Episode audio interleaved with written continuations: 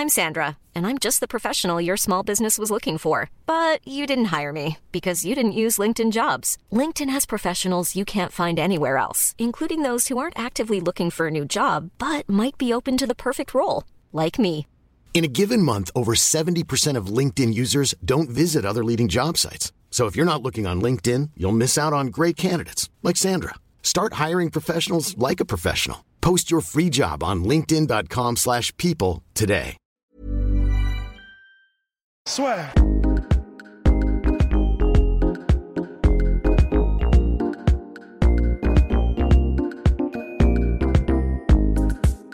Je suis prêt. Eh ben, c'est pas bonjour à toutes et à tous, bienvenue dans le podcast La Sœur avec Morgan Charrière qui est de retour. De retour. Eh oui, pour nos joueurs mauvais tour, donc il avait déjà fait un podcast All Time Masterclass qui avait duré plus d'une heure où tu avais Ouais. parlé un peu de Ouais. l'envers du Ouais, décor. super intéressant en plus. Bah ouais, c'était top. Et là, depuis quoi Quelques mois, monsieur a explosé Ouais. finalement. Est-ce que tu peux expliquer un peu ça? Parce que tu avais déjà dans le podcast dit l'importance des réseaux sociaux. Ouais. Et aujourd'hui, justement, tu es devenu le king des réseaux sociaux en Ouais. France finalement. Ouais. Euh, surtout dans le MMA français. Ouais. je pense. Oui, oui. Après, euh, en dehors, ouais, il y en a des plus forts que moi, mais euh, bah, du coup, en fait, c'est grâce à Twitter. Donc, comme je disais, euh, Twitter, c'est vraiment un réseau où tout va vite.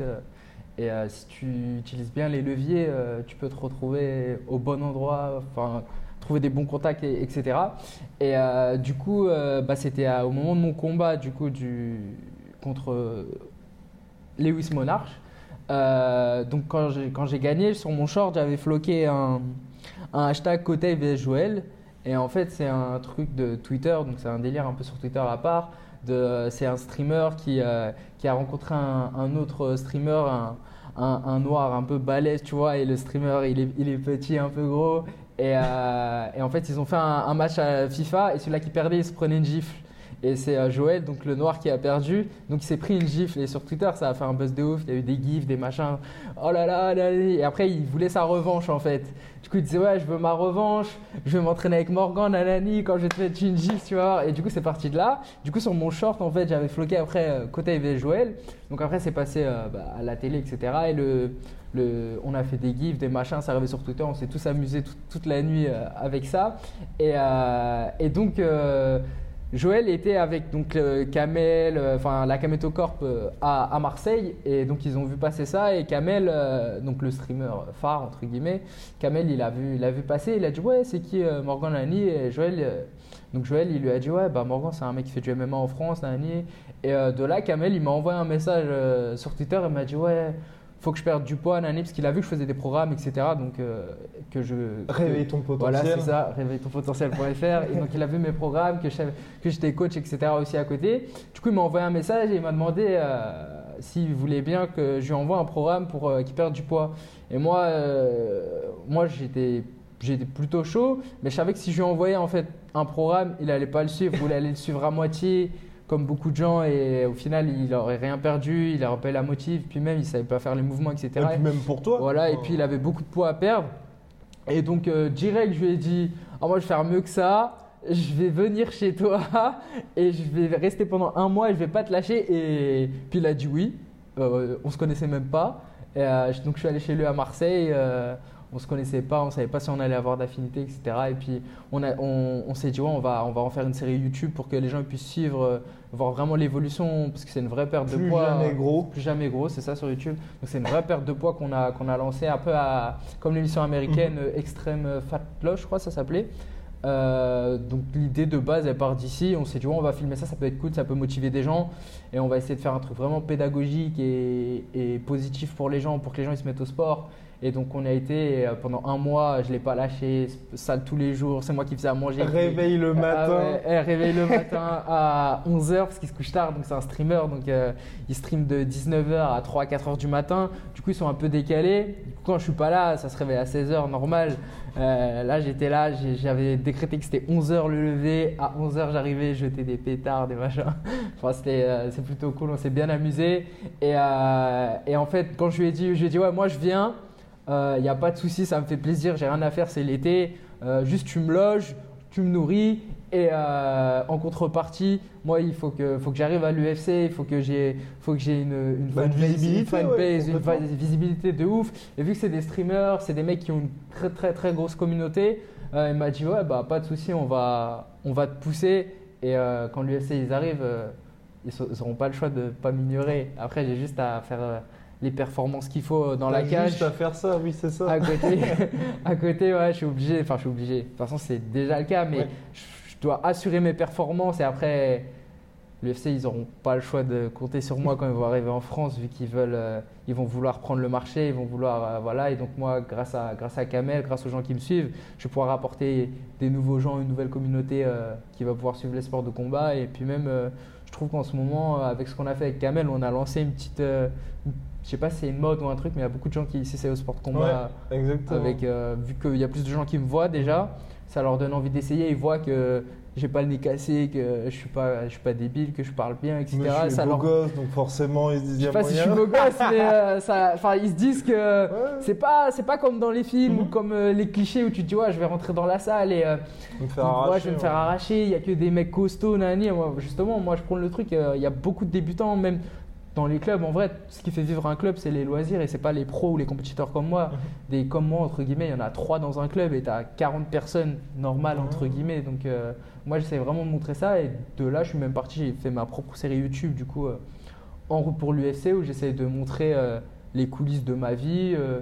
Euh, que ça peut être cool comme ça peut être relou, euh, comment ça se passe quoi. Et voilà. Et donc là, tu as fait la reprise. Comment est-ce que tu as réussi à faire la balance, justement, quand tu étais ce mois-là à, à suivre, à faire toute cette perte de poids? Parce que j'imagine, les gens ont tendance à l'oublier, mais tu es full-time Ouais. pro-fighter. Ouais. Donc là, quand tu as fait ça, tu t'entraînais pas des masses finalement? Ouais, en fait, ce que j'ai fait, euh, c'est donc j'avais combattu fin juin et je suis parti là-bas fin juillet. Donc jusqu'à fin juillet, je me suis entraîné normal. Et quand j'étais là-bas, en fait, j'ai fait un gros mois euh, focus sur ma condition physique.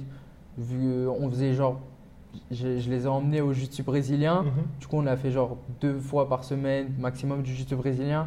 Et après, sinon, tous les jours, je faisais beaucoup de muscu, de cardio, etc. Comme ça, à la rentrée, là, au mois de septembre, j'arrivais avec un gros bagage euh, pulmonaire et, euh, et des muscles, des muscles au taquet. Ouais. et, et comment tu fais, toi, pour arriver à. Parce qu'on n'a pas l'impression, dans ce que tu montres sur les réseaux sociaux, que tu es vraiment, on va dire, encadré. C'est Mm. plutôt toi qui as ta team qui te- qui t'impose tout ce rythme de vie. Est-ce que tu te dis pas, faudrait aujourd'hui, au statut, le stat- Mm. du fait de ton statut, te dire bah, que j'entre dans une team où il y a vraiment tout ça pour moi et que ce soit pas moi à chaque fois mon Ouais. propre coach et- Euh, bah non, en fait, ce que j'ai fait, c'est que je me suis créé un, genre un petit staff, tu Mhm. vois. Euh, donc j'ai mon équipe Team Chapacuente, donc c'est là-bas que je m'entraîne depuis que j'ai 16 ans, avec mon head coach euh, Eduardo Rodriguez. Donc euh, lui, il gère mon game plan, ma prépa, etc. Et en fait, à côté, moi, entre-temps, je me suis greffé d'autres pôles, on va dire. Donc j'ai mon pôle préparation physique, donc c'est Rémi Lanco qui s'équipe de ma préparation physique. C'est maintenant le préparateur physique de l'Algérie. Donc euh, Name drop, c'est c'est le temps quand t'es seul avec la petite pause. Ah, Ah ouais, quand même. Ouais, quand même. Non, mais franchement, quand même, tu vois. Ouais, non, ouais. C'est, euh, non, je suis vraiment content pour lui en vrai, parce que ça fait euh, depuis, bah, depuis cet été, qui, Ouais. enfin, l'année dernière qu'il a été appelé, etc. Donc, c'est lui qui s'occupe de ma préparation physique. À côté, je fais mon, ma lutte à livrer, mon grappling au NR Fight Club, donc, Mhm. qui est un très très gros club de sol en Ile-de-France, un, un des meilleurs. Et euh, je m'entraîne beaucoup du coup avec Nicolas Régnier qui est le meilleur, un des meilleurs en Europe à son poids. Donc euh, il combat à 66 kg, 110. Donc on est dans les mêmes poids. Donc je tourne beaucoup avec lui au sol. Donc euh, j'apprends énormément, etc. À côté, je fais aussi des cours de MMA pro donc avec Jean Ndoye. Je sais pas Mhm. si tu le connais, mais c'est un, un pionnier du MMA français. Il était au Cage Warrior euh, il y a quelques années. Il s'est blessé, etc. Il a dû arrêter. Mais euh, il était vraiment pas loin de signer à l'UFC. Il a genre un palmarès de genre euh, 7-1 ou 8-1 et c'est vraiment un tueur. Et euh, donc là, maintenant, il nous donne des cours de MMA pro, euh, enfin MMA pro, de MMA. Mhm. Et euh, il nous donne un peu de son jeu, de ce qu'il trouve qui est hyper important. Et je suis en train d'évoluer sur certains trucs. Je pense qu'au combat, on, on verra des nouvelles choses de moi. Donc, donc, donc voilà, je travaille avec lui aussi. Et à côté, je fais du jiu-jitsu brésilien, donc à Mantes-la-Jolie cette fois. Et en fait, tout ça, j'ai greffé. En fait, je me suis créé mon propre pôle, mon propre staff. Mhm. Et tout est bien calibré. J'ai mes deux entraînements par journée qui sont bien faits, etc. Tout le monde communique entre eux. Et, euh, et c'est comme si j'étais dans une grosse équipe, du coup, en fait. Parce que ma team Chapacuente, elle est en relation avec le NR Fight. Parce que mon coach s'entraîne au NR Fight aussi, donc au sol avec Nicolas Régnier, donc ils parlent ensemble. Johan Doy, il parle avec mon coach. Mon préparateur physique, il parle avec mes coachs euh, en fonction de ce qu'on aimerait bien que je développe, etc. Donc, du coup, j'ai j'ai mon staff, en fait, j'ai ma grosse équipe. Et donc là, c'est familial. Ah, voilà, Euh, voilà. donc, euh, la boucle est bouclée. Est-ce que tu penses que toi, là, tu as trouvé enfin, on va dire, le, le bon calibrage autour de ta carrière? Parce que c'est vrai que tu as combattu, tu as commencé jeune, ouais.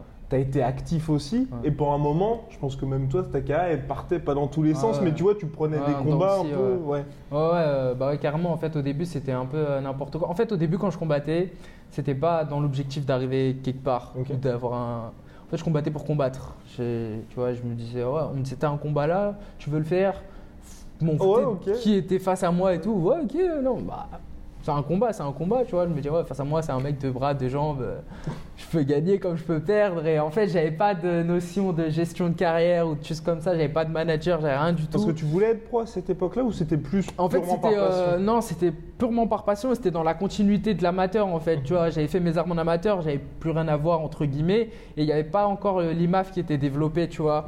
Peut-être sur l'IMAF, je serais peut-être encore amateur maintenant, mais il n'y avait pas ce truc de voyager, partir en cage contre.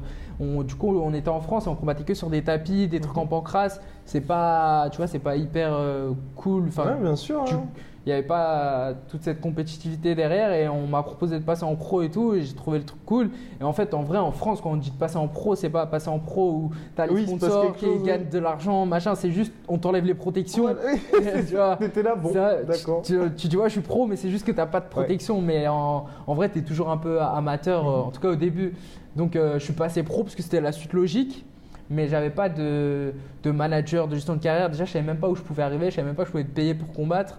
Du coup, euh, moi, je faisais ça parce que j'avais jamais vu de combat du UFC. Donc, Mhm. euh, avant, genre, j'ai fait au moins 3-4 combats pro, je savais même pas qui étaient les champions UFC, qui étaient les machins. J'avais rien vu. Je connaissais même pas le Pride. Je faisais vraiment ça par passion. Ah ouais, c'était ah non, c'était incroyable. Ma culture MMA, elle était zéro. Ah franchement, zéro. hein. Je, je- vraiment, je me suis entraîné de mes 16 ans à mes 18-19 ans et euh, c'était que de la passion et je voulais juste parce que moi c'est logique de faire un sport et de faire de la compétition Ouais, de- ouais. à côté. Bah, De toute façon, dans tous les sports, Voilà, tu fasses du judo ou c'est quoi, ça. à chaque fois, ouais, mais après t'as des gens tu vois qui font plus qu'en loisir Oui, et font pas de compétition. Moi, pour moi, le sport, ça va avec la compétition. Donc, euh, Ouais. j'ai toujours fait euh, l'aspect compétition. Donc, en MMA, je me suis retrouvé en compétition. Mais je savais pas que je pouvais en, en vivre, en faire un métier, en fait, avoir une carrière, à faire un truc. Du coup, au début, bah, je prenais juste des combats, machin, et puis, voir où ça me mène. Et euh, donc, bah, en faisant ça, du coup, ma carrière, elle a bien commencé, pourtant au début. Donc, j'étais à 2-0, 2 KO, 2 TKO. Et après, euh, à la chute aux enfers, la Ouais. descente aux enfers. Ouais, c'est quoi T'as eu 4 défaites j'ai eu aussi, à un 4 ou moment 3 Ouais. défaites d'affilée. Et mais ça, c'était quoi? C'était dû à toi, tu prenais les combats comme ça ou tu Euh, voulais tout de suite revenir dès que t'avais Bah, une défaite? Ouais, déjà de 1, je voulais tout de suite revenir dès que j'avais une défaite. Ouais. Et de 2, je prenais n'importe qui, n'importe quoi. Et j'avais pas de préparation forcément. C'était, J'étais mal géré. Et t'avais pas de manager cette Non, j'avais pas de manager, donc je savais pas sur qui je tombais. En fait, du coup, ça s'est passé au début. J'avais fait mes deux premiers combats, tout se passe bien, 2-0. Après, je prends quelqu'un qui était à 10-1 ou 10-2. Moi, j'étais à 2-0. Ouais. Je combattais à 70 kg, ce qui n'est pas du tout ma caté. En tout cas, à l'époque, j'étais vraiment léger. Je faisais peut-être 72 kg hors combat, tout mouillé, pas musclé. euh. Bah t'avais pas cette Non. notion de weight cutting Ouais, et puis j'avais pas toute cette notion d'entraînement, de machin, j'avais même pas vraiment de préparation cardio et tout. J'arrivais au combat, j'avais un round dans les pattes et après, advienne que pourra. Franchement, j'y allais comme un guerrier en fait. Je me disais, ouais, le mec, il faut que je le tue et voilà, tu vois, c'est Mais tout. pourquoi on te laissait faire ça? Bah, Enfin, Même euh, au niveau des, des combattants, est-ce que ça pour toi, il y a un besoin aussi finalement d'informer Ouais, les un- jeunes Ouais, c'est ça, il y a un besoin d'encadrement, de montrer que euh, quand tu passes en pro, en tout cas, après ça dépend de ton objectif. Si ton objectif Ouais. c'est que de, de t'amuser, de combattre et tout, tu peux faire Ouais, ça, mais tu je veux vois. dire, t'étais jeune, enfin tu sais, c'est pas comme mais si moi, ça. t'arrives, t'as ouais. 35 non, ans, non, tu fais j'étais vraiment très jeune, j'avais euh, 18 ans à t'aurais pu avoir cette étiquette de prospect parce que t'as combattu en plus Saladin. Oui, tu oui, vois, qui lui ouais. a été géré ça. dès le Il a début. été très bien géré dès le début. Et, euh, et du coup, bah, j'ai fait comme ça, j'ai pris mes, mes défaites. En- oui, donc du coup, j'étais sur ma première défaite. Donc je prends un, un adversaire à 10-2 et moi j'étais à 2-0. Donc euh, il y a quand même pas mal d'écart. Ouais, il combattait à 70, il faisait un vrai cutting. Donc il arrive le jour du combat à 80, moi j'arrive à 71. Je le regarde, je me dis, ouh, il est balèze lui. et le combat il commence. Et, mais, mais franchement, mine de rien, j'avais pas l'expérience, j'avais pas le poids, j'avais rien de mon côté. On va jusqu'à la décision alors qu'il avait soumis tous ses adversaires. Et euh, donc je perds la décision. Et franchement, c'était assez serré et je perds par, par manque d'expérience en Mhm. fait. Donc c'est ma première défaite. Après, moi, je veux remonter presque direct. Je prends un autre combat. Euh, je crois que je me fais soumettre par clé de talon. Mais pareil, en fait, le combat, je le domine. Oui, en fait. ouais, le combat, était- je le domine. Mhm. Et euh, en fait, le mec, il tombe. C'est moi qui fais tomber, je crois. Ouais, et un et scramble, un- ouais, un scramble bizarre. Un moment, Mhm. d'inattention. Clé de talon, ça va super vite. Et paf. Et après, je prends un autre combat. Pareil, euh, le mec, il était pas très super fort. On était équivalent. Pour moi, le combat, je le domine. Mhm.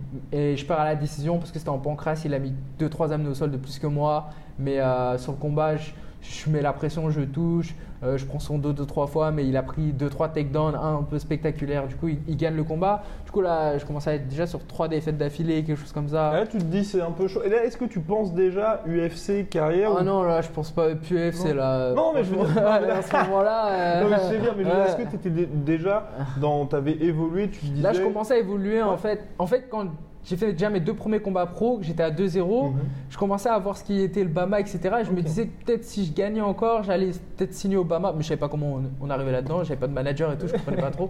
Je me disais peut-être je vais me retrouver au Bama. Et, peut-être les taguer ouais, sur Insta. Ouais, c'est ouais, c'est ça, je te jure, je vais les taguer sur Insta, peut-être qu'ils vont me signer et tout. Ouais, mais au début, t'es un peu naïf. Et euh, du coup, je me disais peut-être si je continue comme ça et je reste invaincu, euh, je vais me retrouver au Bama, je prends la ceinture et j'arrive à l'UFC, tu vois, un peu naïf, un peu crédule. Et euh, puis là, j'ai pris les défaites d'affilée. Je me suis rendu compte Bon. que bon, on va se calmer. Et, euh, et du coup, à partir de ce moment-là, je commençais à me dire bon, si je perds encore, j'arrête et euh, on arrête les frais, quoi. Enfin, je combats plus en, en pro, quoi. Je, je vis ma vie, euh, je fais mon petit sport et voilà, quoi. Mais tu prenais pas non plus énormément de dommages, donc C'est ça en fait. Euh, c'était tout. C'est pas des combats où genre où je perdais parce que j'étais euh, vraiment en dessous. Non, mais c'est une question de gestion du ça, combat, c'était, de euh, game plan. C'était, j'étais un peu trop foufou. euh, je rentrais dedans, euh, je Ouais. réfléchissais pas au game plan, au machin. Moi, je voulais mettre un KO ou une soumission. J'ai toujours cet esprit de finisseur Ouais. et du coup, bah, j'ai perdu des combats bêtement comme ça, quoi. Et, euh, et du coup, je me suis dit bon, non. Mais si, si tu perds, c'est peut-être que tu t'entraînes pas assez. Et du coup, là, là, je suis devenu un ouf. Je me suis entraîné tous les jours. Euh, Il y avait plus de je fais en soirée, je fais ici, je repars m'entraîner le lendemain et tout. Je me suis dit, ouais, maintenant tu fais ton truc vraiment sérieux. Et, euh, et je me suis plongé à 100% dans le MMA, dans l'entraînement. Et là, ça y est, je suis remonté. J'ai repris 4-5 victoires d'affilée. Donc je suis arrivé à genre 6-4, 6-3 quelque chose comme ça. Et là, et là, et là si on regarde mon, mon Sherdog, mon palmarès, en fait, on voit euh, le moment où. Ouais. où Oui, ça- il y a où- clairement un où- avant Où il y a vraiment un, un changement. Et là, c'est vert, vert, vert, vert, win, win, win, win. Jusqu'à euh, Saladin Parnas qui m'a arrêté mon, mon, mon win, enfoiré là. non, on est bons, Après, on est sympa, en Non, non, non, on s'aime bien, on se, on se parle souvent et tout. Non, je suis content de, de où il arrive et je préfère perdre contre quelqu'un contre lui. C'est clair, parce qu'en plus, l'avantage que tu as, c'est plus il gagne, plus toi ça C'est te- ça, ouais. moi ça me montre que ah ouais bah t'as perdu contre Salah mais à la décision mais après on a fait un super combat c'était Mhm. serré et euh, les gens qui étaient là au 100% fight quand on a combattu pour la ceinture ils en ont eu pour leur argent c'était vraiment vraiment un beau combat et euh, donc il m'a bah, battu à, donc euh, au 100% fight pour la ceinture et euh, donc après, il a signé au KSW, lui, et puis moi, euh, j'ai- recontinué, j'ai pris une ceinture euh, en Belgique, à l'OFC, etc. Donc j'ai- repris mes victoires derrière lui, Mhm. etc. Et, euh, et depuis, euh, depuis, depuis ça là, j'ai perdu deux fois, dont un vol en Ukraine, mais bon, c'est comment ça se passe euh, à l'Est quand tu gagnes pas. Et, euh, et puis mon, mon, ép- mon épopée au, au Cage Warrior Ouais, mais pour la peu, ceinture, en fait, Split Decision en Split plus, décision décision, partagée ouais, donc, contre pour, euh, euh, Sorenbach et pareil euh, c'est vraiment l'appréciation des juges quoi. Moi je me vois gagnant mais c'est vrai que tu peux le mettre gagnant enfin ça dépend comment tu notes le combat. Moi je me vois gagnant même enfin en étant objectif, je me vois gagnant mais bon, c'est pas grave, c'est l'histoire passée, Et puis c'est pas grave comme défaite parce que c'est un truc qui t'a permis de rentrer au Cage Warriors, t'étais en short notice en plus. Oui, short notice. euh, Et tu gardes toujours ce côté. Est-ce que toi, ouais, ça aussi, si je voulais poser cette question-là, c'est qu'aujourd'hui, quand on regarde ton bilan, quand Mm. on regarde ta carrière, Mm. est-ce que tu as envie d'avoir une, une carrière entre guillemets à la, euh, tu vois, à la cowboy ou je sais pas trop quel mec, mais, dans le sens où toi, on te voit, tant que tu fais un combat que les gens kiffent. Bah finalement à la Ouais. fin, on s'en, pas on s'en fout, mais euh, c'est ça, ouais. Non, euh, le- où tu chasses toujours des. Non, non, Ouais. euh, moi je veux juste combattre et faire des performances, euh, des performances of the night. Ouais. Attends. Ouais, c'est. 50 G's, comme ils disent. À Justin Ouais, Gagey, Voilà, tu vois. Justin Gagey, Donald Cerrone, etc. En fait, je veux vraiment, genre, quand je combats, que les gens ils disent ah il est sur la carte c'est c'est bien ils veulent voir mon combat mais ils s'en foutent que je gagne ou que je perde Voilà. parce qu'ils savent que le combat il va vraiment être ouf et, et au final euh, ils en auront pour leur argent ils seront contents moi je serai content tout le monde est content et voilà on continue comme ça Et pourtant, on n'a pas trop vu d'évolution. Enfin, moi personnellement, Mm. j'ai pas vu une énorme évolution dans ton style. On a l'impression Ouais. que tu te calmes un petit peu plus. ouais Dans le sens, c'est moins foufou. Donc ça. forcément, le cardio s'est amélioré. Ouais. Mais il n'y a pas eu toujours, on va dire, encore de vrais gros gros changements, tu vois. Ouais, en fait, je me, je combats toujours un peu de la même façon entre guillemets. Il y a quand même une grosse évolution par rapport à mes débuts et à maintenant. Oui, oui, en, termes de cardio, etc. Surtout euh, en préparation physique, on a vraiment un, un accent Ouais. de ouf sur ma préparation physique. Donc, Et tes euh, coups, tu les lances moins à ouais, 15 je- 000 ouais, c'est ça. Et je peux, du coup, maintenant, je peux mettre vraiment du gros rythme sur Mhm. trois rounds. Et euh, ouais, je me suis un peu calmé. C'est pour ça qu'en ce moment, je mets un peu moins de KO parce que je suis un peu plus euh, posé sur ma boxe. J'attends vraiment de toucher avant de lâcher les chevaux. Mhm. Je suis un peu plus prudent pour pas me faire toucher en retour parce que malgré tout, l'opposition face à moi, le niveau il est un peu plus haut quand même. et euh, donc il y a certaines erreurs que j'ai plus le droit de faire. Je peux pas trop engager, surengager au risque de me prendre un KO ou, ou un takedown bête et, et qu'on me retienne au sol. Mhm. Donc, donc j'essaie de travailler vraiment sur ça, mais, mais j'essaie maintenant aussi de reprendre un peu de ce que je faisais au Mhm. début, de remettre un peu cette folie pour, euh, pour remettre des KO et des soumissions qui sortent de nulle part. Parce que, parce que ça fait toujours plaisir et ça, et ça, ça donne un petit, un- une petite folie, un petit. Un Bah ouais, bah ça fait le. aussi, même ça quoi. fait parler aussi. C'est ça, et puis euh, j'ai déjà un style plaisant à regarder, Ouais. mais euh, maintenant il faut que je refinisse plus. Je suis déjà pas mal un finisseur, j'ai Mhm. 4 décisions ou quelque chose comme ça, mais euh, moi j'aimerais vraiment gagner, gagner tous mes Ouais. combats par, euh, par soumission ou par KO. C'est un Mhm. point d'honneur un peu que je mets à mes. à- quand tu gagnes, au moins t'as gagné, tu vois. On peut pas dire euh, ouais, c'est parce que le juge machin il a dit ci ou ça. Je veux vraiment quand je gagne, bah c'est gagné, on peut rien dire quoi. Et, Donc, voilà. et là, on voit que tu as mis donc, euh, ta, ta fameuse nouvelle série sur YouTube, euh, ça. Road to UFC. Ouais, en route pour l'UFC. Exactement. Est-ce que tu te dis aussi, tu pourrais aller dans d'autres organisations? Parce qu'on voit des Mansour Barnaoui, Ouais, on voit ouais, même des Kyoji Horiguchi. Ouais. Aujourd'hui, tu peux très bien exister, avoir une carrière accomplie en dehors de l'UFC. hein. Non, carrément, ouais. Pour moi, l'UFC, c'est pas une fin en soi. Mhm.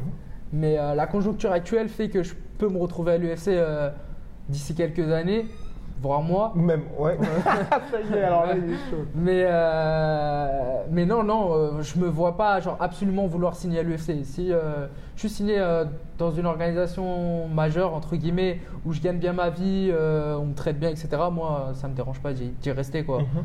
C'est le truc, c'est que je veux vraiment faire ma vie du MMA, donc je veux vraiment gagner ma vie grâce au MMA et pas grâce à ce que je fais à côté. Donc euh, peu importe entre guillemets l'organisation majeure qui me contacterait ou quoi, je pourrais, y- je pourrais y signer. Mais la conjoncture actuelle fait que c'est l'UFC que je vise vraiment et euh, j'ai mes chances d'y rentrer et euh, donc je me focus vraiment dessus. Mais c'est vrai que moi ça me dérange pas d'aller ailleurs quoi c'est pas une fin en soi. Surtout que maintenant, on se rend compte que les organisations commencent à mettre les moyens pour essayer d'é- d'équivaler euh, Mhm. l'UFC et d'arriver au même niveau. Donc je pense qu'à un moment, d'ici peut-être 10, 15 ans, peut-être qu'il y aura plusieurs organisations majeures et ce sera plus l'UFC qui aura le monopole et à ce moment-là, ce sera différent. Est-ce que tu te poses la question aussi de quand tu vas arriver dans ces organisations, on va dire vraiment quand je dis étrangères, c'est loin, donc Mm. en Asie ou aux Mm. États-Unis, où là tu vas te retrouver face à des Golgoth.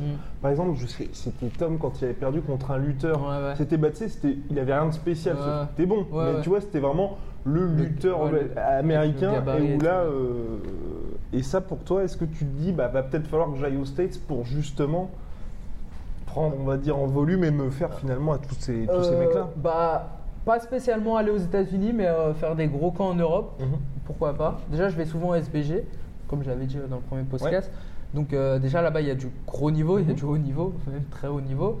Donc, euh, Oui, il y a un certain Conor il y a un- McGregor qui, qui s'entraîne un il peu. est pas trop connu, il est bon, il est correct. il est pas mal, ça, ça c'est Ouais, un ça- bon gars. ouais. Ça va, tu pourrais peut-être lui donner Ah, deux, trois ouais, conseils. à l'occasion. I'm Sandra, and I'm just the professional your small business was looking for. But you didn't hire me because you didn't use LinkedIn jobs. LinkedIn has professionals you can't find anywhere else, including those who aren't actively looking for a new job but might be open to the perfect role, like me. In a given month, over 70% of LinkedIn users don't visit other leading job sites. So if you're not looking on LinkedIn, you'll miss out on great candidates like Sandra. Start hiring professionals like a professional. Post your free job on linkedin.com/people slash people today. Mais euh, du coup, je vais assez souvent là-bas, je m'entends bien avec John et tout. Et, euh, et en fait, là-bas, il y a trois quarts de l'écurie, ils sont signés soit au Bellator, soit à l'UFC. Donc, euh, Bah, je crois qu'ils ont un accord avec le Bellator. ouais, John, il est, il est beaucoup Oui. avec eux en fait, dans les bureaux, etc. Je pense qu'il gère avec eux Bellator Europe Mhm. en fait. Donc, du coup, il, il signe beaucoup de mecs du SBG au Bellator. Donc, il y a vraiment une, une émulation au cours pro et euh, je tourne avec le plus haut niveau, avec euh, des mecs qui, sont, qui sont vraiment forts quoi. Bah, comme Gallagher, par Voilà, exemple, qui est dans ta Gallagher, catégorie. ouais. Euh, Brad Katona qui est à l'UFC, qui Mhm. avait gagné le TUF, euh, qui était invaincu jusqu'à il n'y a pas longtemps, il a perdu là. Ouais. C'est la vie de Ouais, combattant. Et euh, donc j'ai déjà tourné avec lui qui est à l'UFC, qui était invaincu, euh, Mash Gallagher, euh, enfin toute, toute l'équipe quoi. Et je me rends compte que j'ai largement le niveau quoi. Mhm. Que euh, ce soit au sol, en striking, en, en lutte, etc. Genre j'ai pas à rougir et donc je- ça me conforte dans l'idée que je peux aller à l'UFC, au Bellator ou euh, etc. Que j'ai pas un niveau en dessous de petits Français qui, tu vois. Et euh, puis même je le vois au Cage Warrior maintenant avec les mecs que j'affronte face à moi. Après, c'est juste une histoire d'intelligence de, de combat et de Mhm. game plan en fait euh, maintenant. Faut, faut vraiment grappiller sur ça. Et après, aux États-Unis, peut-être je ferai quelques camps dans des grosses équipes type euh, Alpha Male ou, ou American Top Team pour, pour, pour voir comment ils s'entraînent là-bas, ce qu'ils font, etc. Mais, euh, mais nous, les Européens, on a quand même notre style à nous. Eux, ils ont un style un peu plus basé sur la lutte, etc. Mais en striking, nous, on est très dangereux en Europe, surtout en France. On est très très bons strikers. Je dirais qu'en France, genre le striker moyen, c'est un bon striker ailleurs presque. Complètement. Et euh, donc on est, on, on est un peu sous-estimé en plus vu qu'on n'a pas le MMA en France, etc. Les- en plus vu, vu qu'on souvent on est mal géré comme moi j'ai été au début de ma carrière, souvent les Français qu'on voit dans les gros orgas, c'est des mecs qu'on prend euh, pour euh, qui Ouais. perdent. Donc euh, on nous sous-estime beaucoup, on se dit ouais c'est un petit Français que tu vas battre, etc. Jusqu'à ce qu'ils rencontrent euh, des Français comme moi, Salah, Mansour et tout, et là ils se rendent compte que Oh merde. y a quand même des mecs solides. Mhm. Et il faut juste qu'en fait qu'on ait le MMA qui soit légalisé et, qu'on soit un peu mieux structuré et, on va monter. Et, Et puis même il y aura des grosses, je pense qu'il y aura des grosses équipes qui vont se développer Mhm. en France ou des gros camps, des gros trucs. Bah, déjà, mine de rien, le MMA Factory. ouais, il y a le MMA Factory qui est bien. Quasiment la plus grosse Ouais. team d'Europe. Hein, Ouais, Si ouais. on prend tous les résultats. Oui, par rapport aux résultats, etc. Euh, après en Europe, tu peux aller en Allemagne, il y a des gros Ouais. camps aussi, etc. Ouais. Enfin, on peut se débrouiller en vrai. Et euh, comme je disais, tu peux aller prendre à gauche à droite, comme je fais un peu, aller au NR Fight faire du sol ou machin. Et euh, après, c'est vrai qu'en lutte, je trouve qu'on est un peu léger en France. Il n'y a pas des clubs. euh, Mhm. Enfin, il n'y en a pas énormément, je trouve c'est pas assez démo- démocratisé. Ouais. Enfin, je sais pas.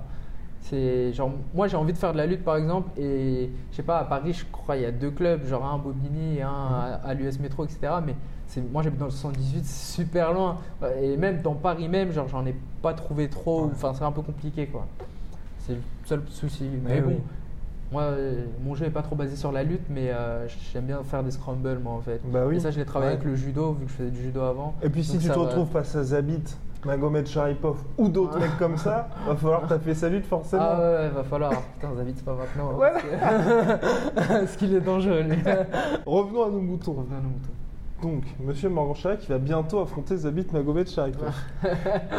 est-ce que quand je te donne ces noms-là, les Ouais. Volkanovski, les Ouais. Max Holloway, Ouais. est-ce qu'aujourd'hui tu te dis il y a quand même un énorme gap? Et surtout qu'est-ce qui fait qu'il y a ce gap entre toi et, et eux finalement? Euh, alors, eux, là, les, vraiment les top 5, quoi. Il y a, il y a quand même un gap entre nous. Ils ont, en fait, eux, ils ont une expérience du très très haut niveau de, Ouais. Depuis pas mal de temps. Tu vois, Zabi- Zabit, ça fait pas très longtemps qu'il est à l'UFC, Mhm. mais euh, lui, il a fait une expérience de malade. euh, Il était à l'ACB, je crois. Ouais, exactement. Euh, Champion ACB. Voilà, et euh, c'est une organisation russe où le niveau il est très très très haut. Et là-bas, il a tué Tout le bah, monde. tout le monde. Voilà. Donc il a déjà lui aussi une expérience de très très haut niveau et c'est pas la même chose en fait. L'expérience de très très haut niveau et le haut niveau. Et il y a quand les même un. Dagestanais. Tu vois, ouais, les Dagestanais ils sont un peu relous, mais il y a, il y a des petits détails, des petits trucs qui- qu'ils ont en plus que nous. Et ça, je, je vais y arriver. hein. Mais moi, je suis vraiment encore. Je suis jeune en fait. Je suis au début de ma carrière, j'ai 23 ans. Mhm. Eux, ils ont déjà 28, 29, 30. Ils sont à maturité physique, à maturité de carrière, à maturité mentale dans le MMA, etc. Donc, eux, c'est vraiment, vraiment le haut, le haut, le haut du panier. Euh, non, moi, je, je suis réaliste, c'est pas tout de suite eux. Par contre, tous ceux qui sont pas encore classés ou top 15, c'est atteignable pour moi. Je, Mhm. je regarde tous les combats, etc. J'essaie de, de voir objectivement si j'ai mes chances face à un machin, un tel et tout. En dessous du, du top 5, top, jusqu'à top 15, je pense que, je pense que j'ai mes chances. ouais. Et il y a qui comme Parce que maintenant, t'es quoi? T'es top 200 mondial et top Ouais. 5 français, c'est Ouais, ça? c'est ça. Euh, Et donc à l'UFC, quand tu vois des mecs, tu te dis, lui, euh, est-ce que je peux Ouais, le prendre ouais. Qui par exemple Euh, bah, du coup, j'ai pas leur nom en tête, mais déjà, je regarde, tu vois, tous les, les prélims, etc. Donc, l'endroit où je vais arriver quand je vais être signé. Sauf si, Attends, euh, tu peut-être être main event direct. ouais, peut-être pas, mais, mais c'est vrai que peut-être je pourrais me retrouver en main card si, Ouais. si ça serait à Bercy, c'est vrai. Mais en, en tout cas, je regarde euh, bah, par rapport au, du coup, à qui je pourrais me placer, etc. Là, j'ai pas de nom spécialement en tête, mais je regarde euh, tous les combats featherweight, tu vois, et je regarde, je me dis, ah non, lui, lui je le bats, c'est sûr. Lui, lui, ça peut être serré, etc. Tu vois, et je me fais ma, ma propre idée, tu vois, où je regarde les styles qui sortent un peu plus, euh, les physiques qui sont, euh, qui sont les plus durs, etc. Et je regarde et je me dis que que- qu'il y a moyen, hein, qu'il y a largement moyen, tu vois. Avant, en fait, en France, on, on a un peu trop peur de dire qu'on veut y arriver, qu'on veut gagner, qu'on veut faire ci. Et du coup, des fois, on- nous, en tant que combattants, genre, on n'ose pas dire, ouais, moi, je veux aller à l'UFC Ouais. et tout, tu vois, que les gens ils prennent ça pour de la prétention, des trucs comme ça, et qu'ils disent, ouais, mais t'es un fou, euh, tu crois que tu vas aller à l'UFC D'ailleurs, en parlant de ça, les ouais. mecs sur Twitter, ça, ça t'insupporte pas. Bah, bref, en plus, tu réponds. Ça, Ah, moi, je réponds, moi, j'aime bien, moi. Ça me tue les mecs qui sont là, bof, t'es un peu nul quand même. Ah bah viens, viens, viens avec moi, on va voir. Ouais. Est-ce qu'il y a quelqu'un qui est déjà venu? Parce que t'avais donné rendez-vous à un mec. Il parle beaucoup, mais Personne n'est venu pour l'instant? non, Oh non. ou alors peut-être il y a des mecs que j'ai déjà tourné avec, mais euh, Mm. tu sais, m'ont pas dit, et euh, peut-être qu'on s'est croisé à un endroit et, et ils ont vu qu'il y, avait, euh, qu'il y avait un niveau de différence quand même. Mais euh, non, non, moi j'aime bien, euh, j'aime bien qu'on. Enfin, toutes ces méchancetés entre guillemets sur internet, tu vois, c'est des gens, malheureusement, peut-être qu'ils sont pas bien dans leur vie, ou, ou qu'ils ont des peurs et des trucs, et, et du coup, ils, ils t'envoient leur, leur négativité un peu, tu Mhm. vois. Et euh, de toute façon, c'est obligé. hein. Quand tu arrives à un, à un stade de nombre de followers ou, de- ou dans ta carrière, à un endroit, il y a toujours des gens qui peuvent être un peu jaloux ou juste des gens qui sont comme ça. Il y a toujours des gens que tu côtoies qui sont négatifs tout le temps. Et, euh, et ces gens-là, bah, des fois, ils aiment bien donner leur avis. Donc tu vas dire quelque chose et il va dire qu'il n'est pas d'accord. Et après, tu peux lui démontrer par A plus B que tu as raison et il dira jamais oui. Parce que déjà, il te connaît pas et il s'en fout, tu vois. Après, de toute façon, c'est que du virtuel, entre guillemets. J'ai dans mon téléphone, euh, c'est fini. Mais là, t'en as plus des haters depuis qu'il y a eu cette exposition Bah, J'en ai un peu plus, mais pas tant que ça en fait. Tu vois, ça dépend vraiment, ça dépend vraiment des, des moments, j'ai envie de dire. Et puis, euh, en fait, j'essaye de pas quand même de me la raconter ou de faire le prétentieux, tu vois, parce que c'est vrai que ça peut être un peu chiant d'avoir un mec qui dit je suis le meilleur, je suis le plus fort, parce que c'est pareil, je suis pas le meilleur, tu vois. non, mais faut, tu vois, faut mettre les choses à leur Ouais, place, mais tu vois. pas, pas le Je meilleur. suis pas le pour mais je suis pas le plus nul, tu Ouais. vois. Et je sais où je suis, je sais où je veux arriver et, et je mets le travail derrière. En fait, genre, je dis pas le truc à la légère, genre, ouais, je vais aller à l'UFC et, euh, et derrière, euh, je fais rien du tout, tu vois. Genre, vraiment, je me lève le matin, je vais m'entraîner, je mange bien, Et je tu dors. penses qu'il est justifié ton pas. classement là aujourd'hui? Mon, ouais, mon classement, il est largement justifié, tu vois, comme on disait au début de ma Ah, quand je dis justifié dans le sens euh, tu mérites une place plus haute. Ah, oui, plus dans- haute. dans sens-là. Euh, plus haute, je sais pas, mais, mais en tout cas là où j'en suis là actuellement, c'est largement justifié et euh, je pourrais être plus haut si j'avais mieux géré ma carrière au début. Quoi. Mais, euh, mais je- ouais, c'est justifié. euh, genre j'ai pris mes défaites, euh, j'ai pris pas mal de défaites d'affilée à un moment et je connais pas beaucoup de gens, tu vois, sans, sans me vanter, sans faire le, qui seraient revenus de 3 ou 4 défaites d'affilée et qui, À cet qui auraient, voilà, euh, très jeunes et qui auraient pas lâché, qui auraient dit non, je continue, qui s'investissent encore plus, tu vois, il y, en a pas mal qui auraient lâché le truc et se trouve, ils auraient 10 défaites d'affilée, tu vois, et juste tu combats pour prendre un peu d'argent et voilà. Genre moi je me suis dit non, il faut vraiment que je fasse un truc et tout et, euh, et je me suis revenu dans la course, tu vois, malgré ça. Maintenant, j'ai un bon record quand même qui, est, qui a été refait, qui est bien remonté, etc. Et, euh, et j'ai travaillé quoi, pour, euh, pour arriver là, pour, pour avoir mon contrat au Cage Warrior. Je me suis, je me suis sorti les doigts des fesses et euh, je suis parti prendre mon short notice contre Sorenbach et euh, j'ai sorti le combat de ma vie en 5x5. Déjà, je connais pas beaucoup de gens qui ont fait des 5x5 aussi. Et, euh, et donc, il y a des gens qui peuvent dire que c'est pas mérité ou que j'ai pas le niveau, etc. Mais j'ai travaillé quoi. J'ai travaillé vraiment dur et je travaille toujours dur. Et je suis, je suis vraiment encore que au début. Et euh, bah, s'il y en a qui ça leur plaît pas, tant pis. Et là, J'ai ça envie y de est, dire. on est aux portes finalement de l'UFC. Et dans les, dans les gars de la catégorie featherweight, est-ce qu'il y a des mecs qui t'inspirent directement? Euh, qui m'inspire, pas, pas spécialement, parce que je me dis que ça pourrait être des, des Ouais. mecs que je vais affronter, tu vois. Ouais, mais après, tu peux te dire, Mais, tu vois, au euh, niveau du. Mais après, euh, en- je re- en fait, je regarde un peu de tout le monde, mais je m'inspire de, de tout le monde en fait. Genre, j'aime bien Smooth, euh, j'aime bien sa façon de travailler, etc. Mais sinon, j'ai pas de mec qui m'inspire en soi. Même dans le MMA en général, Mhm. tu vois, il n'y a pas un, un mec qui m'inspire de ouf, à part si peut-être John Jones, tu vois. Je me dis Mhm. vraiment, lui, il est, il est- il est trop fort et tout, tu vois. Et John Jones, tu crois à tous ceux qui disent. Moi, je sais pas, là, je commence à être Ouais. partagé à ceux qui disent qu'il a changé depuis bah, justement ses contre-petits. Je trouve que physiquement, déjà, il, y a- Ouais, pff, il est un petit peu différent. Et puis, ouais, mais bon. les- ces deux derniers combats sont quand même contre Anthony Smith et Thiago Santos. Ouais, c'est vrai que c'était pas des combats John Jones, Ouais.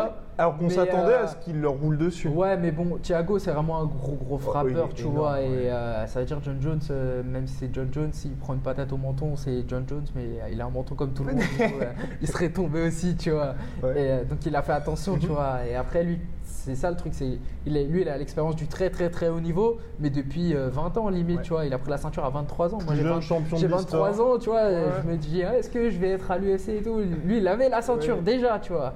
Donc, euh, on peut dire ce qu'on veut. euh, tu regardes son, son record, le mec, déjà, il a battu que des champions du monde presque. Et il a jamais perdu. Il a jamais là, perdu, Attention, hein, il ouais. a jamais perdu. Et sa défaite, c'est une oui, non, c'est disqualification n'importe pour quoi. un Alors coup de qu'il comme roulait ça. sur Marc Donc, Hamill. tu vois, t'en Euh, as, Matt Hamill. ouais, t'en as beaucoup qui disent genre. Khabib, Nani, euh, 28-0, blablabla. ouais. Bah, euh, John Jones, c'est genre du 24-25-0. Et plus euh, jeune à c'est l'UFC. Plus jeune à l'UFC. Et tu regardes ses combats, en plus, son style, il est incroyable. Ah, coup de coude retourné, machin, tac, et je te jette, et, et pif et paf, tu vois. Donc, non, vraiment, il est. Moi, je le trouvais, je le trouve vraiment. C'est vraiment genre un, un ovni Mhm. dans le MMA, tu vois. C'est vraiment le sport, on dirait, il a été fait pour lui, quoi.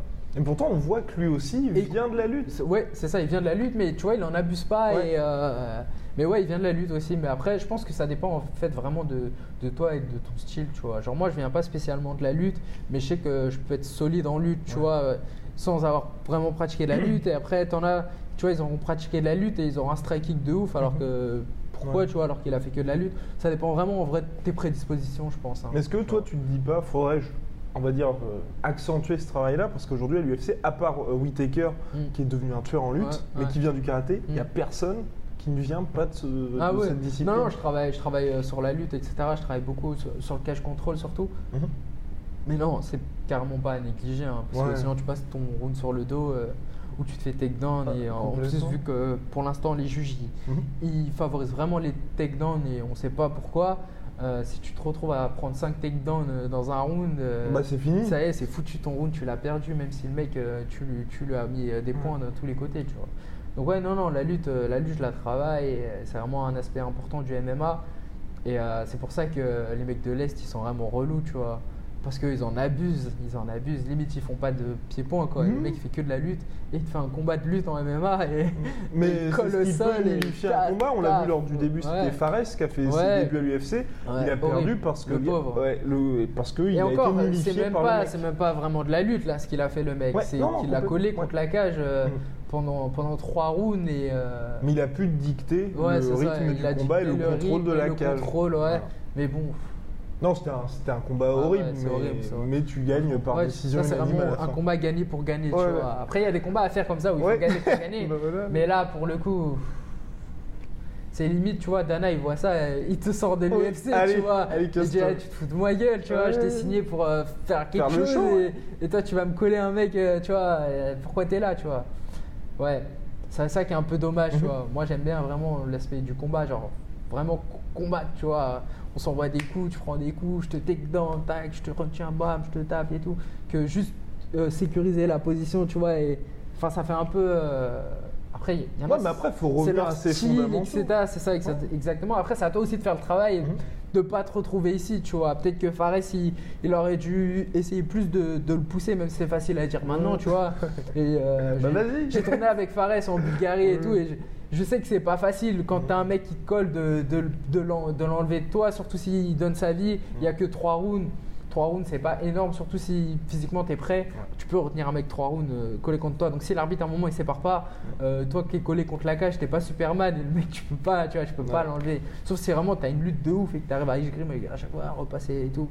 Et euh, ouais, c'est un peu, un peu chiant, mais on est obligé. Mais, de passer par là. exactement, mais on voit C'est le sport de toute façon. Oui, c'est le sport. On- le sport. Et on voit que ça reste quand même assez important comme déterminant, mais pourtant, c'est le Mais striking peux- qui ouais. continue de faire vendre et puis, Ouais, le- c'est ça. et puis d'avoir un bon game plan. Est-ce que toi aujourd'hui, les game plans, tu les fais seul ou alors tu as quelqu'un qui t'aide aussi à ce Non, on les fait à plusieurs. On les fait à Mhm. plusieurs. Déjà, euh, moi, je regarde les combats de mon adversaire avant. Je me fais une petite idée de moi par rapport à ce que je ressens, etc. Après, mes coachs ils regardent le côté, on regarde ensemble. Euh, Mon manager il regarde aussi. Et on se dit ouais. Je pense que t'as ta carte à jouer sur ça, sur ci. Après, on essaye à l'entraînement. Je me dis, ouais, moi, je préfère ça. Et, et après, on part comme ça. Et après, le jour du combat, on essaye. Ça marche pas, je m'adapte.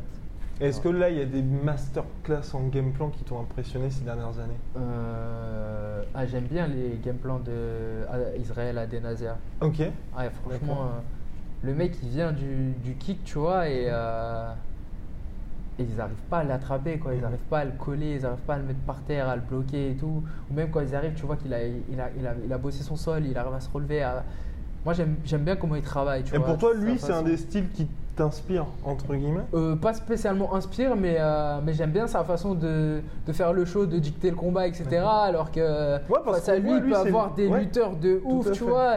Et le lutteur, en fait, il craint très- tellement le striking, tu vois, qu'il en vient à faire des erreurs de débutant. Il, il plonge la tête en bas, tu vois. et Ouais. il voit qu'il n'arrive pas à l'attraper, il commence à mouliner et tout. Et là, là tu vois Comme que Derek Israël- voilà, et là Ouais. tu vois qu'Israël, tu vois, il, il, il est prêt, et paf, paf, et c'est des, des coups sniper qu'il envoie. Et non, c'est vraiment beau à voir, je trouve.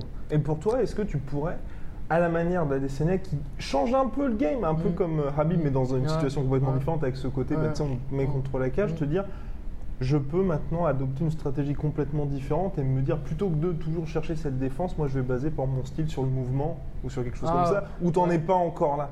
Euh, bah, en fait, moi, j'ai un style, genre, je pense si je me décris, en fait, j'ai deux styles. Genre, j'ai un, un plan A, un plan B, tu vois.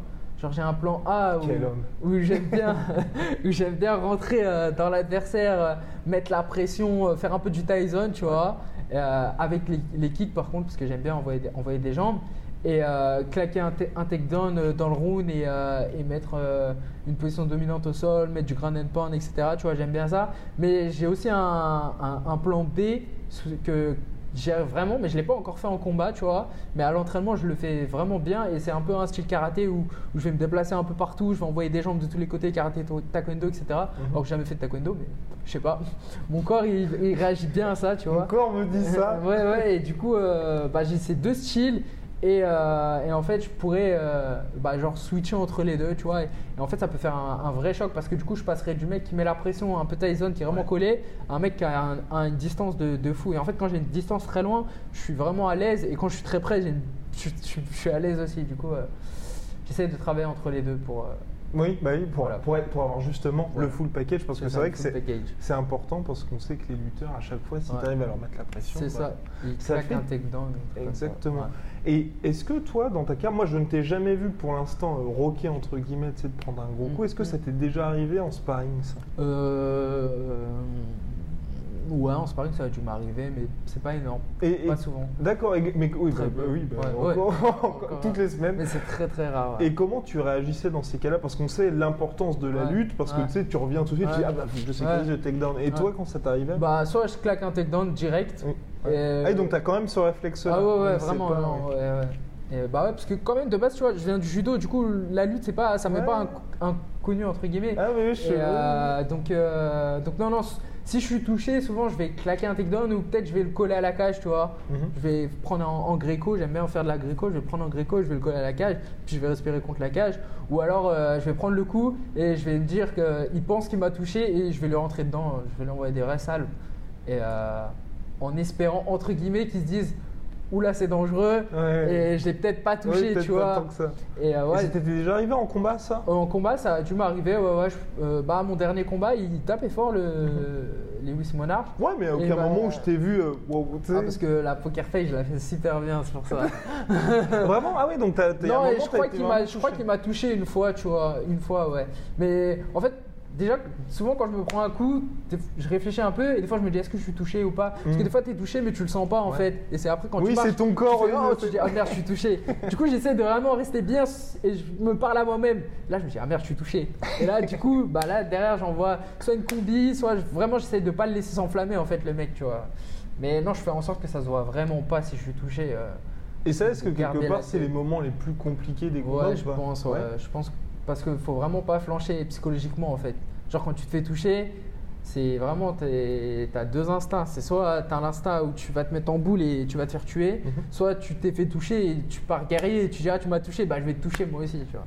Et euh, je pense que c'est le plus dur, c'est de pas basculer dans le côté négatif pendant le combat. Ou même, des fois tu es pendant le combat, tu es en train de gagner, mais tu t'en rends pas compte parce que tu es dans le combat. Tu touches un peu plus, mais toi tu as l'impression que tu es derrière, tu vois. Et du coup, il suffit qu'à un moment, lui, il te touche peut-être deux fois de suite, et tu te dis putain, je suis en train de perdre, et là tu commences à paniquer. Et, et tu- L'importance d'avoir un bon corner. là, l'importance d'avoir un bon corner, d'écouter, de... et même de savoir où t'es, d'être- plus ou moins lucide. Mhm. Parce que ouais, des fois, maintenant j'ai de l'expérience, j'ai beaucoup de combats quand même en étant très jeune, mais euh, en fait tu sais pas où t'en es des fois pendant le round. Et ça se trouve, ça se trouve tu l'as touché avec, je sais pas, avec 300 jabs le mec, donc t'es très loin dans les points, et juste tu vas te prendre un bras arrière, tu vois, et tu vas te dire oh là, je suis en train de perdre le round. Et là tu vas commencer à faire des erreurs, parce que tu vas te jeter pour rattraper ton round, et euh, alors qu'en vrai t'étais devant, tu vois. Donc euh, ouais. Et aujourd'hui, là, quel est le plus dur, entre guillemets, pour toi quand tu te prépares pour les combats? Parce que ça y est, le weight cutting, puisque monsieur a ses diplômes et certifications, ouais. c'est money in the bank. Le weight cutting, c'est bon. ouais. Et là, qu'est-ce qu'il y a d'un peu compliqué? Surtout que, est-ce que tu t'en sers, toi, des, tout ce qui est intraveineuse et tout au Cage Warriors? Non, Non, oui, non, toi, t'en as pas J'ai besoin. jamais fait d'intraveineuse. D'accord. ok. Non, je fais normalement, je bois. D'accord. Mais euh, le plus compliqué, le plus compliqué en vrai, c'est de mettre euh, en place la stratégie que je travaille pendant tous les mois avant le combat, tu vois. Genre, euh, des fois, tu vas travailler un truc, tu vas travailler, tu vas travailler, tu vas travailler, et le jour du combat, tu le fais pas, tu vois. Mais vraiment, genre, euh, genre tu le fais pas, genre tu le sens pas, ou tu l'oublies. Mhm. C'est ouf, hein. Ouais, puis Tu même en de euh, l'adversaire ouais, aussi. tu t'es entraîné deux mois à faire euh, des trucs et tu vas pas le faire du combat, tu vois. Ou genre, t'as pas vraiment confiance, tu te dis, ouais, peut-être si je l'envoie, tu vois. Et, euh, Et ça, il n'y a que toi qui le ressens parce que c'est vrai que ton coach il va te dire lance Ouais, le takedown. Ouais, c'est ça. non, ouais, c'est ça. ouais. c'est ça. Ton coach se trouve, il va dire vas-y, lance le takedown, Annie. Et toi, t'es là, tu te dis. Moi, je suis un peu fatigué. Lui, je vois qu'il est au taquet. Je, je vois que son genou, il, il bouge un peu. Je vois qu'il m'attend, tu Il vois. Parce que ça, c'est le truc, c'est que toi qui peux ressentir. Et euh, c'est vraiment des, des petits mouvements, des petits trucs qui font que tu ressens Mhm. que le mec, il t'attend sur un truc. Des fois, ça se voit pas, mais tu sens que le mec, il t'attend pour te contrer, tu vois. Et là, t'as ton coin, il te dit envoie-lui une combi, envoie-lui une combi. Tu dis non, là, si je lui envoie un- une combi avec trois coups, je vais m'en prendre une. Et euh, c'est ça le plus dur. En fait, c'est de, c'est le doute, je crois, le plus dur. Ça doit être le doute. Faut pas douter. Vraiment. C'est Jean Doy qui, qui nous dit ça là, en ce moment. C'est en fait pendant le combat, faut dire genre tout le temps, genre c'est à moi tout le temps. Il faut Ouais. pas réfléchir euh, à ce que lui va faire ou à ce qu'il veut faire. Faut dire tout le temps, ouais, c'est à moi, c'est à moi, c'est à moi, c'est mon tour. Bah, bah, bam, j'envoie moi ma combi, boum, boum. J'envoie mon truc, moi, je mets mon takedown. Je fais. Ça, faut vraiment pas penser à, à son adversaire. Et des fois, moi en tout cas, après les autres, je sais pas. Des fois, j'ai tendance à maintenant, avant ce que je faisais pas du tout et ça m'a desservi. Mais maintenant, j'ai peut-être tendance à trop réfléchir à ce que mon adversaire pourrait faire, tu vois. Genre, je me dis, ouais, mais si je lui envoie le 1-2, là, peut-être tu vas me contrer le machin et, et laisser. Faut que je laisse partir tout, quoi. Mais après, c'est plus facile à dire qu'à faire parce que quand tu rentres dans la cage. euh, Ouais. bah, t'es dans la cage Eh avec oui, quelqu'un c'est parti. il y a le public, il y a le machin, il y a les gens qui crient et tout, et, euh, et c'est ça le plus dur, quoi. Il faut y aller. Ouais. Bon, bah, merci beaucoup Morgan. Donc 26 octobre au Cage 26 Warriors. octobre Malheureusement, nous n'y serons pas, mais vous pouvez tous acheter vos places qui sont dans la description. Voilà, venez Voilà. à Birmingham. Sinon, je crois que c'est sur RMC, RMC Sport. Oui, Ou complètement. Pass. Ouais. Et voilà. Et puis voilà, pour une nouvelle démonstration, euh, on l'espère. J'espère, j'espère, faut que je gagne et après c'est le titre. Voilà, allez. Voilà. Merci monsieur. Merci.